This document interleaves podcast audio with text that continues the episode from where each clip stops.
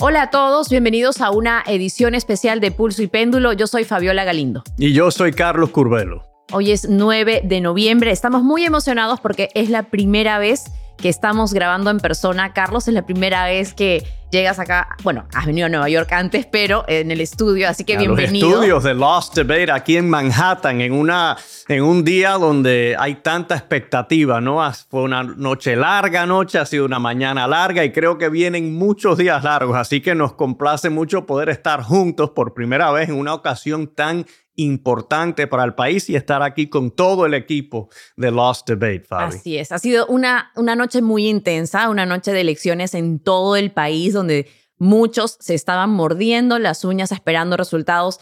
Las encuestas al parecer fallaron una vez más, pero vamos a hablar de eso y también les queremos contar que a partir de ahora nuestros episodios van a estar en YouTube, así que nos pueden encontrar por favor, se pueden suscribir a nuestra página para ver nuestras conversaciones, no solamente a escucharlas. Creo que eso cambia un poquito la dinámica de nuestro no, show. No siempre vamos a lucir tan bien como lucimos hoy. Eso hay, hay que advertir. Vamos a tratar, vamos a tratar. Pero bueno, Carlos, me gustaría comenzar en la Florida. ¿Qué pasó en tu estado? Parece que ya no es que se pone a veces azul, a veces rojo. Mira, para el país fue una noche morada indiscutiblemente. ¿Por no qué? Es, Porque no esa ola roja todavía no sabemos quién va a controlar la Cámara, no sabemos cuál de los dos partidos va a controlar el Senado. Ahora, para la Florida, la noche fue roja, roja, roja, indiscutiblemente. Vemos que el gobernador Ron DeSantis, que hace cuatro años casi pierde, ganó por unos 30 mil votos, en medio punto porcentual, gana cuatro años después, ayer, la Florida con 19% de ventaja sobre Charlie Crist. El senador Marco Rubio, que la última vez que ganó hace seis años ganó por siete puntos y eso se celebró como una gran victoria, también gana con un margen bien amplio. Ya la Florida, Fabi, deja de ser ese estado indeciso, el estado que determina ¿no? quién va a ser el próximo presidente, quién va a controlar el Congreso. Ya la Florida ha perdido ese estatus después de anoche y fue extraordinario porque si hubiese sido parte de una ola republicana, entonces se explica y se entiende fácil, pero fue una excepción uh -huh. y creo que hay que profundizar, no solo hoy, pero a través de las próximas semanas y meses para entender claro qué es lo que lograron los republicanos en la Florida, cómo y naturalmente cuáles son las consecuencias para el futuro. Ahora, ¿se va a quedar los cuatro años en el gobierno estatal o va a durar dos y lo vamos a ver lanzándose en el 2024 para la presidencia? Bueno, Porque esa era un poquito la crítica que le hacían, ¿no? Bueno, va a ganar, pero va a durar. Interesante pregunta porque en su fiesta de victoria anoche, los que estaban ahí congregados coreaban two more years, no four more years, que usualmente eso es lo que se pide, ¿no? Cuatro mm, años, pero los floridanos, especialmente los republicanos, quieren ver que su gobernador aspira a la presidencia y en una encuesta a boca de urna que pude ver esta mañana, casi un 50% de los republicanos quieren que Ron DeSantis sea el candidato a la presidencia republicana y no Donald Trump. Así que anoche el resultado para DeSantis no pudiera haber sido mejor. Él gana de una manera dramática en la Florida. Los candidatos de Donald Trump en muchos estados claves pierden y Ron DeSantis ahora tiene la oportunidad para decirle al Partido Republicano Nacional, yo tengo que ser el candidato, el señor Trump no puede. Ahora, esa confrontación se va a posponer porque sabemos que se aproxima una tormenta, un ciclón a la Florida Nicole. y DeSantis no va a estar haciendo campaña ni hablando de la presidencia por varias semanas. Ahora, sé que estamos en el 2022, pero con lo que me acabas de contar de lo que decían en la, el centro de campaña, que nada más querían dos años, pues trasladémonos un poco al 2024, ¿no? Digamos, ¿cómo es diferente DeSantis de Trump? Porque hemos visto que en ciertas cosas son similares, o sea, no quiso eh, divulgar cierta información sobre eh, las muertes sobre COVID. Algunos en el gobierno en la Florida han prohibido eh, que se hable un poquito del cambio climático. ¿Cómo es diferente? Eso fue bajo Rick Scott. No fue, no fue sí. de Santis, pero ¿cómo va a ser diferente a un presidente Trump? ¿Por qué la gente preferiría a DeSantis, crees tú? O si es que realmente tiene una posibilidad. Hay que entender dos cosas. Primero, que DeSantis ha seguido la hoja de ruta de Trump. ¿no? DeSantis es, de cierto modo, un discípulo de Trump. Sin embargo, es mucho más calculador, es mucho más disciplinado. Por ejemplo, ayer vimos que candidatos negacionistas, es una palabra un poco técnica, yo digo mentirosos, ¿no? Aquellos que han apoyado la mentira del presidente Trump en cuanto a la elección del 2020, esos candidatos perdieron.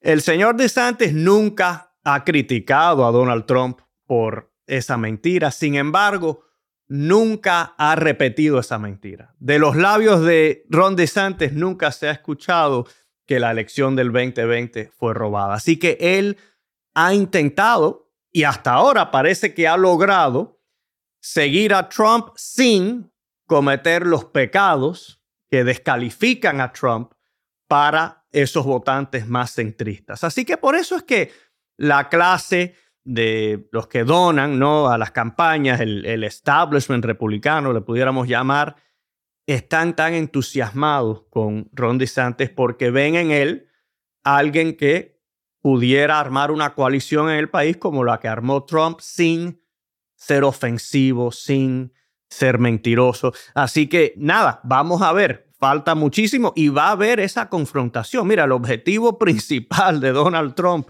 en este momento tiene dos destruir a Ron DeSantis porque él considera que DeSantis le ha sido desleal, no lo está siguiendo ya y eso para él es un problema. Y sigue eh, Donald Trump obsesionado con Mitch McConnell, que una vez más tuvo razón cuando dijo hace dos meses que los republicanos tenían un problema de calidad de candidatos. Y sabemos que Donald Trump, a pesar de ser el gran perdedor de la noche, yo pienso que hubo dos grandes perdedores anoche, Donald Trump y el Partido Demócrata de la Florida.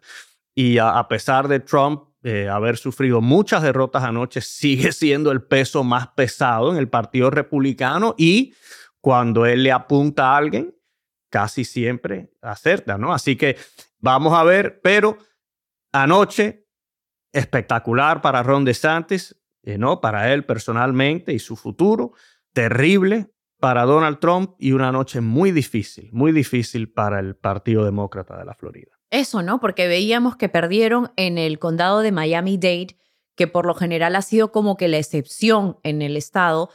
¿Qué pasó ahí? ¿Por qué de alguna forma no le logra ganar el candidato Chris a DeSantis? Esto es algo que también hay que analizar. Hace seis años, Fabi, yo estaba en la boleta, así que lo recuerdo bien.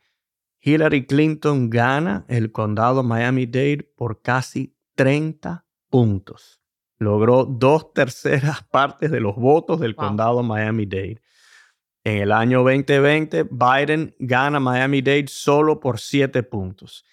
Y anoche, DeSantis hace historia ganando Miami-Dade County por 11 puntos porcentuales el primer republicano en ganar el condado desde que Jeb Bush, residente de Miami-Dade, casado con una eh, mexicoamericana hispanoparlante, porque Jeb Bush habla, perfecto, español, él lo ganó y eso no fue sorpresa en aquel momento. Lo de DeSantis sí es una sorpresa y hay que entender por qué es que los republicanos han logrado tener tanto éxito con la comunidad latina del sur de la Florida. Y no estamos hablando solo de cubanos, porque DeSantis logró un nivel de apoyo similar al del año 2018 en la comunidad cubana. Este año ha logrado apoyo mayoritario de los puertorriqueños, de los colombianos, nicaragüenses, venezolanos, centroamericanos. Así que esta es una dinámica que hay que estudiar y tiene grandes consecuencias porque si los republicanos logran ¿no? este tipo de actuación de éxito en otras comunidades latinas, pudiera ayudarles, ¿no? Y eso todavía está en veremos, ¿no? Porque yo sé que vamos a hablar del sur de Texas, de otras contiendas a través del país donde el voto hispano iba a ser clave y los republicanos no ganaron. Mm pero el resultado de la Florida es digno de mucho análisis porque las consecuencias son significativas. Y eso es lo que a mí me parece interesante, que al parecer la Florida es un caso específico no necesariamente un patrón y lo que veníamos diciendo, ¿no? Esta ola roja que se pronosticaba, más bien es, un, es, un, chorrito. No, no, es un chorrito de quizás agua ni eso, no- quizás ni eso. Hay una verdadera posibilidad de que el Senado termine exactamente como está. Y la Cámara parece que los republicanos tienen una pequeña ventaja, pero también sigue habiendo una posibilidad de que los demócratas mantengan control de la Cámara, algo que era impensable. Así que no es, yo creo que ni hubo un chorrito. No, la, la Florida fue la excepción. En el resto del país hubo un empate. Pero un también- empate entre los dos También partidos. increíble cómo toda esta situación política, los bajos ratings, los bajos niveles de aprobación de Biden, aún así Biden es el presidente menos castigado en las elecciones de medio término en los últimos 20 años. Entonces, han votado los electores a pesar de Biden o porque todavía estamos hablando de que el mensaje de salvar la democracia ha tenido efecto, porque veíamos que al principio, cuando hablábamos de las encuestas, el crimen, eh, la inflación era lo primero que estaba en la mente de los votantes. Ahora vemos que definitivamente la inflación, la economía, sin embargo el aborto también ha sido algo que ha ganado mucho terreno y que muchos criticaron al Partido Demócrata por decir, no se enfoquen en un tema de género, no se enfoquen en un tema de política que ya había pasado, digamos, al espejo retrovisor, porque era un tema que quedó en el verano, pero ¿qué pasó ahí? Entonces, ¿qué pasa con los niveles de desaprobación de Biden? ¿Van a subir? ¿Qué- qué es lo que Todos, está todos los factores apuntaban a grandes victorias republicanas. Y no había razón por la cual pensar que este año iba a ser diferente. Podemos mirar hacia atrás. 2018, republicanos controlan el gobierno, hay frustración con Trump, los demócratas logran controlar la Cámara, retomar la Cámara. En el 2014, Obama estaba en la presidencia, los republicanos ganan escaños, logran controlar el Senado, que lo habían perdido, y crecen su mayoría en la Cámara. 2010, ¿no? La famosa elección que Obama la caracterizó como un shellacking, que es una palabra, no sé, para decir una, un zamaqueo. una un- derrota, una derrota así. abrumadora, ¿no? Eh, Que barrieron el piso con él. Eh, entonces, los factores todos eran similares. Este año, Biden impopular, mucha frustración económica. En la última encuesta de NBC News, más de un 80% de la población Mm. respondió que estaban insatisfechos con la economía. Los temas que eran importantes para los republicanos ganar, crimen, inflación e inmigración, estaban en las mentes de los votantes y sin embargo pierden. ¿Por qué? En mi opinión, por Donald Trump. Hmm. Porque las elecciones de medio plazo, especialmente cuando un partido controla todo el gobierno, usualmente son un referéndum sobre el presidente. Mm. Pero el enfoque no estaba solo en el presidente, había otro expresidente Mm. que también estaba actuando como titular, como si estuviera en funciones, haciendo rallies a través del todo, de todo el país. Y yo sé que, que Obama lo hizo también, pero Obama no lo hace como alguien que está pensando aspirar a la presidencia de nuevo, no puede. Trump sí, entonces ese factor fue clave en muchos estados eh, donde el resultado fue muy cerrado. Pero mira, Fabi, hemos hablado mucho de Florida y no quiero ser egoísta. Eh, además, estamos en tu estado, en tu eh, terreno. Cuéntanos, Nueva York, había mucha expectativa aquí. Se pensaba que Lee Zeldin podía lograr ganar la, la gobernación aquí. Ron DeSantis vino, ¿no? A hacer campaña por Zeldin. Y no había lo trataron muy mucha- bien en el... Ah, no. No, Ah, no bueno. sé, los neoyorquinos son un no- poco... Nos cuentas, ¿no? Sí, es un poco difíciles de vez en pero, cuando. pero, Pero sí. ¿qué pasó aquí? Porque por una parte vemos que Hochul ganan, no muy cómodamente, pero bien. Sin embargo, en algunos escaños a la Cámara se ve que los demócratas tienen preocupaciones y problemas. Gana, Hochul gana definitivamente, pero no con la ventaja que le hubiese gustado. No solamente a ella, sino definitivamente al Partido Demócrata en general, que ven a Nueva York como este bastión demócrata que durante años ha ganado sin problemas. O sea, hubiese sido la primera vez en 20 años que hubiésemos visto a un gobernador republicano. Y la ventaja que, por ejemplo, sacó el presidente Biden en Nueva York era de 20 puntos porcentuales en las elecciones del 2020. Hasta el momento todavía eh, hemos visto que Kathy Hochul no ha llegado casi al 10%. O sea, los republicanos definitivamente han ganado terreno en Nueva York. Hay muchos motivos por los que han ganado terreno. El crimen es uno de Sí. ellos, pero como ya hemos hablado en episodios anteriores, el crimen es un tema muy complejo Claro. que al parecer ha habido mucho enfoque mediático. Sin embargo, cuando hablamos del contexto de las cifras de crimen en Nueva York, aunque sí han aumentado, como lo sabemos desde el año 2018, de acuerdo con cifras de la policía, Nueva York era la urbe más segura del país. Entonces, si venimos desde un punto cero, por así decirlo, no era cero, había crimen, y aumenta el crimen, eso no quiere decir que el crimen sea más alto que en, los, en el año 2000, de acuerdo con las cifras del NYPD, Ujú. incluso el año 2000 era casi el doble del crimen. Entonces, la sensación de Bueno, y la percepción, la seguro. política la percepción reina. Totalmente. O sea, la, la inseguridad y la percepción es algo que ha calado en la mente de los votantes y que el mensaje republicano ha llegado en su totalidad, porque de otra manera no hubiesen ganado. No, y también terreno, ¿no? yo creo que en los años recientes hemos visto muchas imágenes en la televisión de episodios violentos en Yes. grandes urbes que los demócratas las controlan casi a Sí. todas. Lo que no Entonces, quiere eh, decir que en lugares como Oklahoma el crimen es incluso más alto que en Nueva York. Claro. Eso lo dicen las cifras. Pero, sin embargo, no recibe el mismo no nivel de recibe cobertura. la misma importancia. Entonces, creo que eso es algo que es responsabilidad de nosotros los periodistas dar contexto sobre lo que está sucediendo de acuerdo al crimen. Pero ganó Hochul, pueden respirar tranquilos por al menos unos años más, pero tiene retos, porque no puede ser realmente para los demócratas que pierdan terreno en un estado como Nueva York y que candidatos republicanos o congresistas republicanos han ganado con márgenes muy, muy amplios. Entonces, creo que es algo a lo que no deberían descuidarse, aunque si somos objetivos, el Partido Demócrata se ha descuidado en muchos aspectos, en, muchos, Sí. en muchas candidaturas.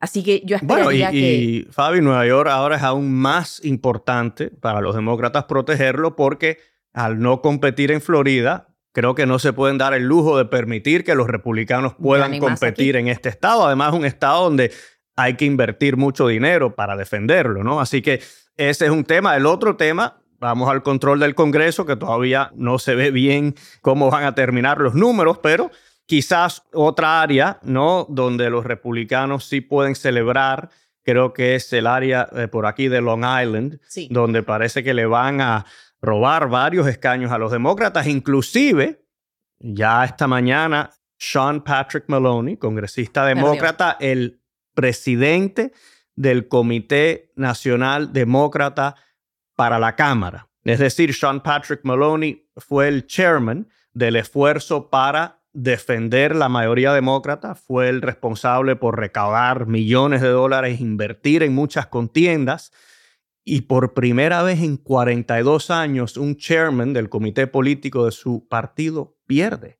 Yo creo que es una derrota, es un escaño, así que no, no es que los republicanos hayan arrasado anoche, pero es un escaño muy simbólico, ¿no? Y creo que va a tener un impacto psicológico sobre los demócratas que el señor Maloney haya perdido y también hay otros titulares demócratas que pudieran perder en esta área. Y yo creo que era un poco de lo que hablábamos hace unos días sobre el, también el cambio que hay ahora en Nueva York sobre el nuevo diseño de los distritos electorales. Creo que también tiene que ver que la legislatura estatal neoyorquina intentó cambiar ese mapa, darle una preferencia o, digamos, facilidad a los Ventaja, demócratas de sí. ganar, pero le salió el tiro por la culata.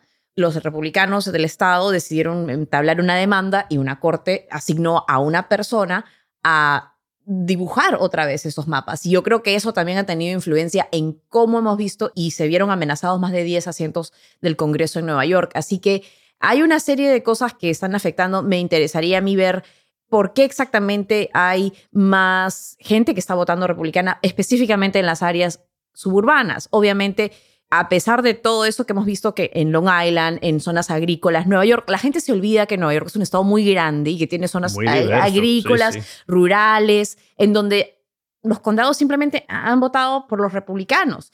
Entonces estamos viendo un mapa que realmente, como decías al inicio, es morado, pero en las grandes urbes, los grandes motores económicos de este país, Nueva York, el primero, el triunfo para los demócratas es indudable, ¿no? Claro. Excepto por el condado de Staten Island, Sí, que, bueno, eso toda la vida, siempre ha sido republicano. eso no se explica bien, pero ha sido una realidad, algo peculiar de esta área. Así es, así que Nueva York creo que si bien no es un triunfo como el que esperaban, como el que están acostumbrados, yo me pregunto también si tiene algo que ver con el género, si tiene algo que ver con el hecho de que sea una mujer, a pesar de que... ¿No? Y, y, también quizás no la experiencia con el ex gobernador Cuomo fue tan negativa aquí, quedó tan mal que eso quizás haya desmoralizado a muchos votantes demócratas, ¿no? Vamos a ver si la señora Hochul ahora tras ser reelecta puede entusiasmar, ¿no? Inspirar eh, a su partido aquí. Pero bueno, nosotros vamos a seguir enfocándonos porque es nuestra, estamos parcializados por la comunidad latina y sabemos que hay dos estados donde el resultado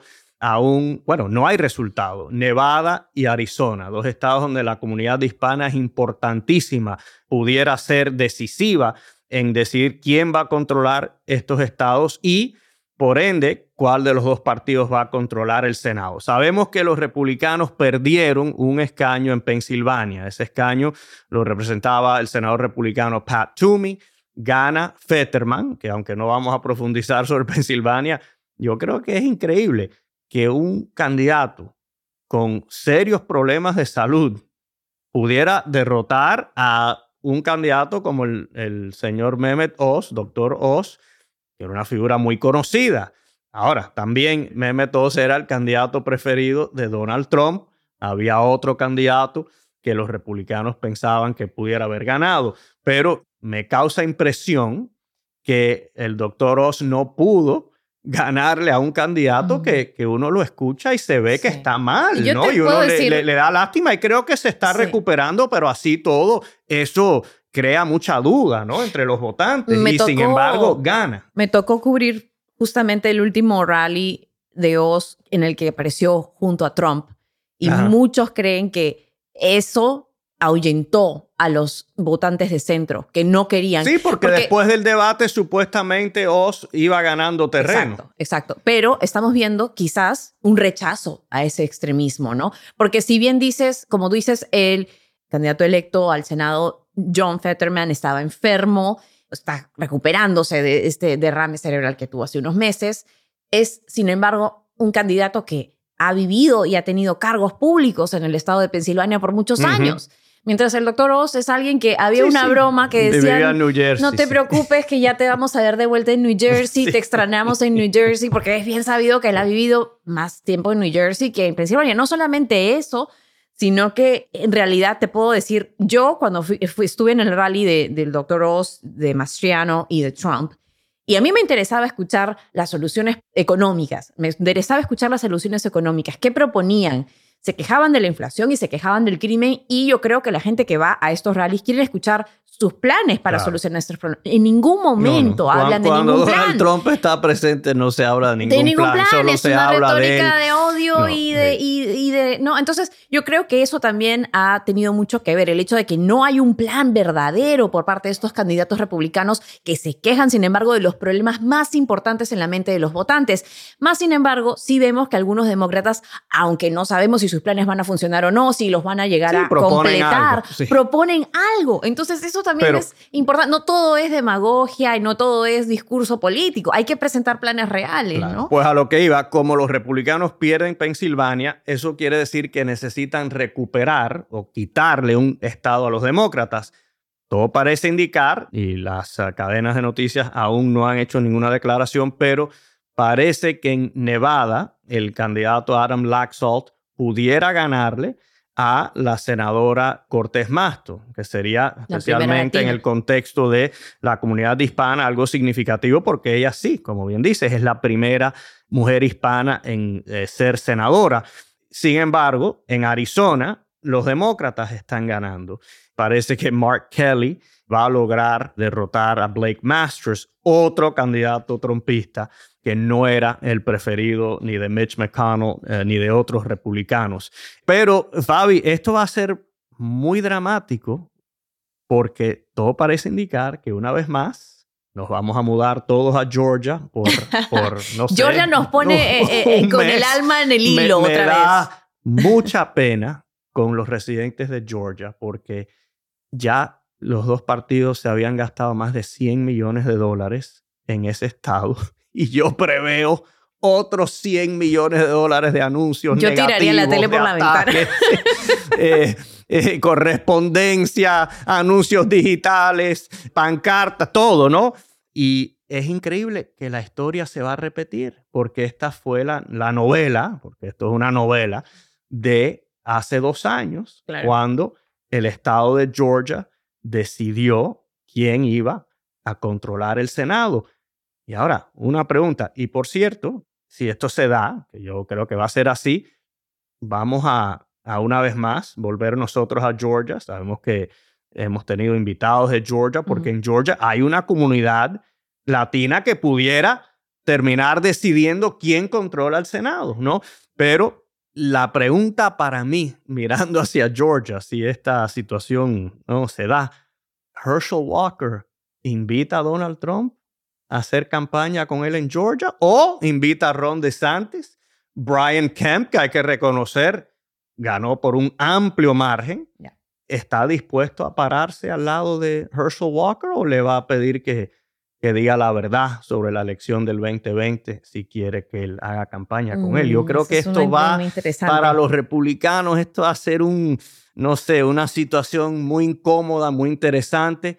Y yo creo que una oportunidad para pasar la página ¿no? de este capítulo de Donald Trump que ha sido tan vertiginoso y turbulento para el país, pero especialmente para el Partido Republicano. A mí me gustaría hablar de, antes de irnos, de los negacionistas, que como bien estábamos hablando antes de comenzar a grabar, otro término simplemente más sencillo, más directo, sería los mentirosos. Es que es la verdad. A mí no me gusta hablar así, pero la verdad es la verdad. Y el que miente es un mentiroso. Y el que miente una vez quizás no sea un mentiroso, pero el que miente todos los días. Claro.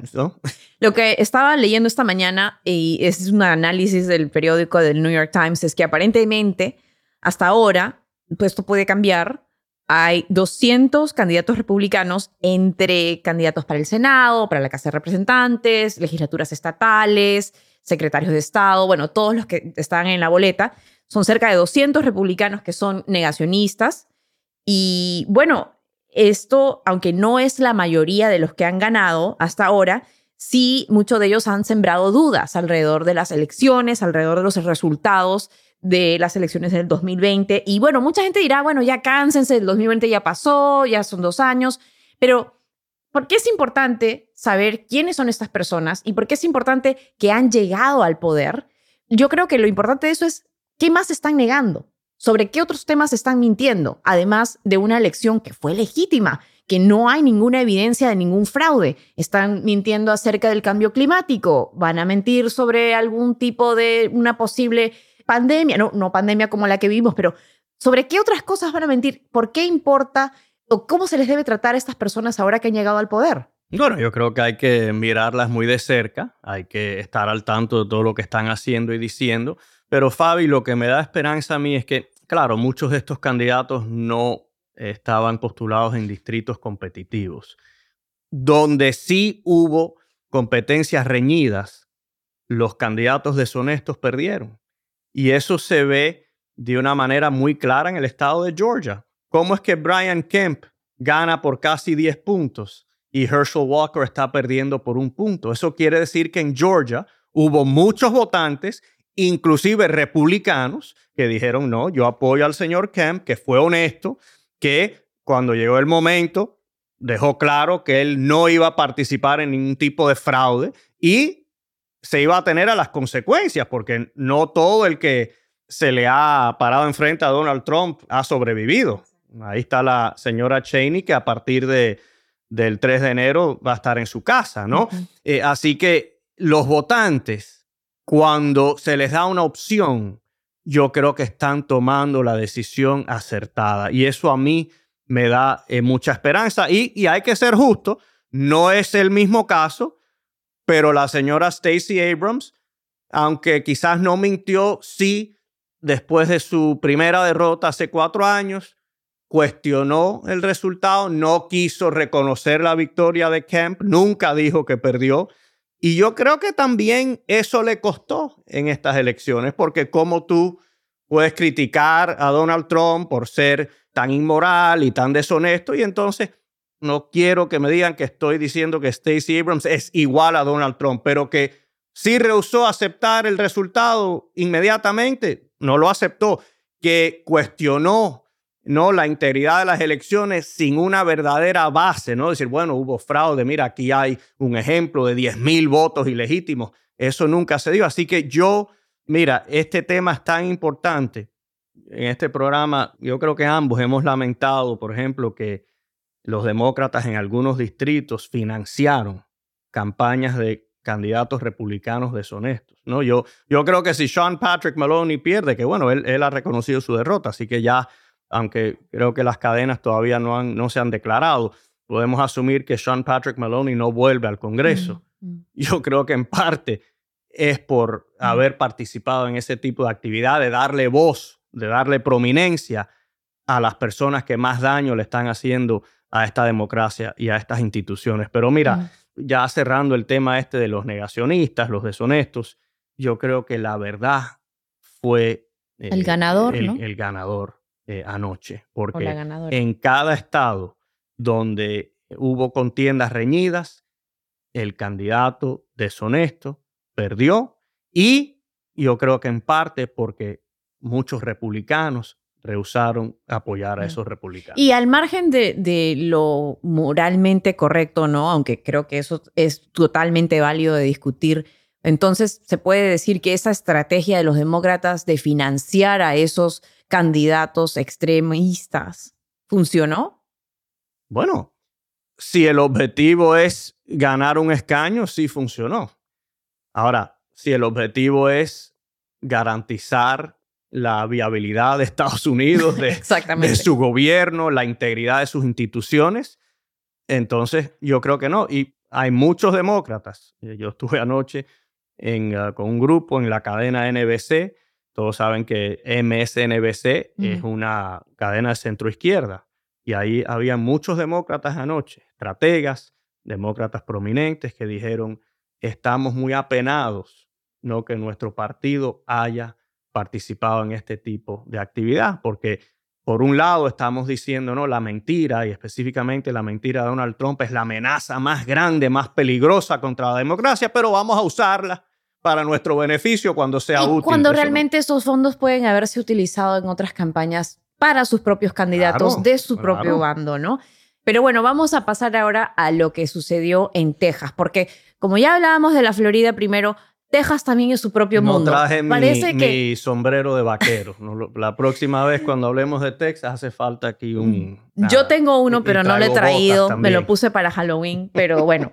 pero creo que es importante analizar estos temas porque son... Cada estado es como una burbuja, al parecer. Una realidad se vive en la Florida, una verdadera ola roja, mientras en Texas, cuando se esperaba que ganara este trío de latinas conservadoras, solamente una logró salir. Y de las que más prominencia tenían era Mayra Flores, que hubiese sido, bueno, llegó a ser la primera congresista nacida en México. Ella ganó por las elecciones especiales en Texas, en el sur de Texas. Ahora no logró reelegirse, perdió ante su contrincante demócrata. ¿Qué pasó ahí? ¿Por qué no logró ganar? Bueno, Fabi, el sur de Texas es una decepción para los republicanos porque pensaban que podían ganar dos de los tres escaños. El de Mayra Flores iba a ser muy difícil. Yo creo que el presidente Biden lo había ganado por unos 10 puntos en el año 2020, así que ese se sabía que iba a ser muy difícil, a pesar de que ella era congresista titular, pero tenemos que tomar en cuenta que el distrito en, en el que ella ganó fue diferente a este distrito, ¿no? Porque era el distrito antiguo antes del proceso por el cambio del, rediseño, de los distritos. Así que por eso ella pierde. Yo creo que va a seguir teniendo una voz en el partido. Eh, no, ella logró mucha prominencia, se dio a conocer. En el otro escaño, Casi García, que hizo una campaña muy fuerte, muy fuerte contra el titular eh, Henry Cuellar, no logró ganar. Esa campaña se puso muy fea al final. Se hicieron acusaciones de que el señor Cuellar era financiado por los carteles criminales. Cuellar ha tenido unos meses eh, muy difíciles, también está bajo investigación. El FBI realizó una redada en su casa, así que eh, ahí hay mucho, mucha controversia en toda esa área, pero ella, Casi García, tampoco eh, logró ganar. Quiero reconocer que Casi García, y se lo reconocí en Twitter, cuando perdió, hizo una declaración felicitando al señor Cuellar, reconociendo su derrota. Es algo que Tim Ryan, candidato demócrata al Senado en Ohio, hizo también. Y eso hay que reconocerlo.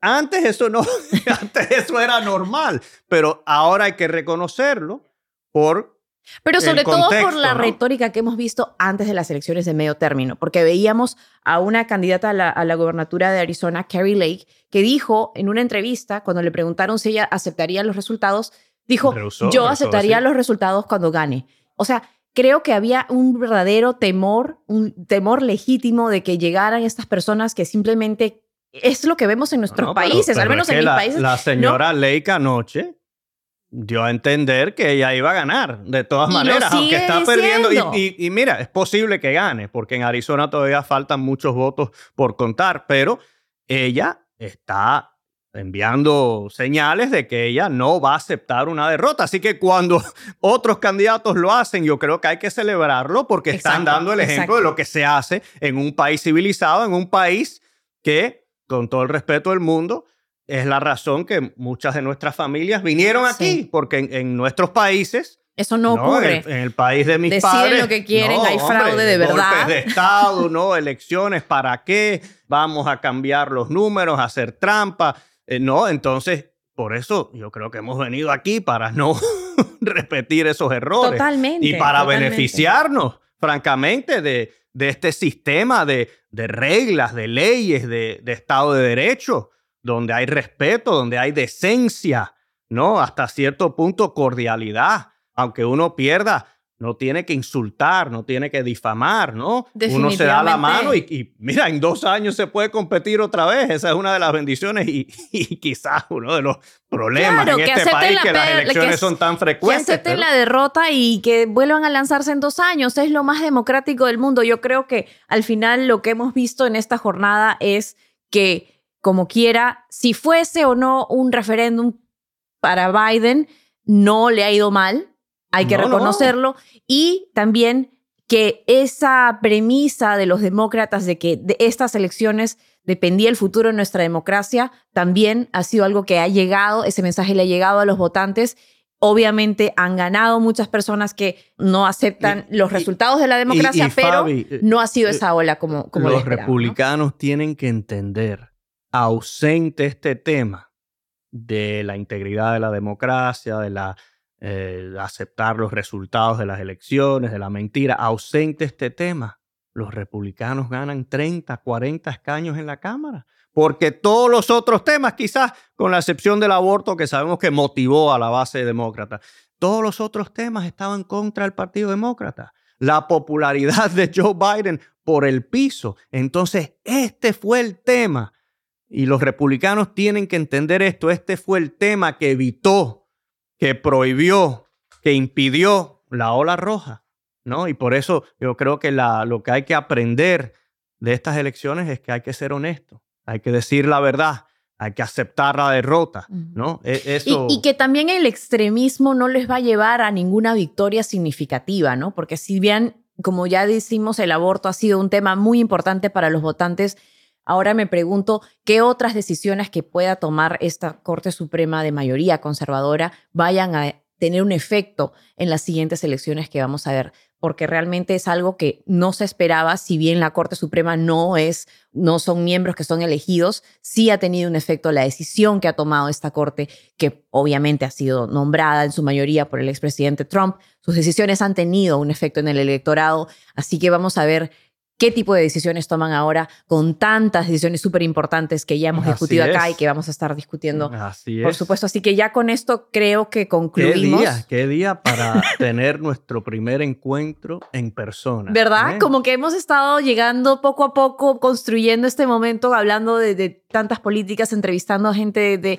de otros estados, sobre todo los estados más reñidos y vamos a seguir, así que qué bueno verte, qué bueno hablar de manera eh, de frente y y bueno, como siempre, gracias a ustedes por acompañarnos en este episodio en persona, en esta vez. Y no se olvide que ahora vamos a estar en YouTube. No se olvide de seguirnos, de suscribirse. Y este episodio estará disponible a partir de mañana en nuestro canal de YouTube.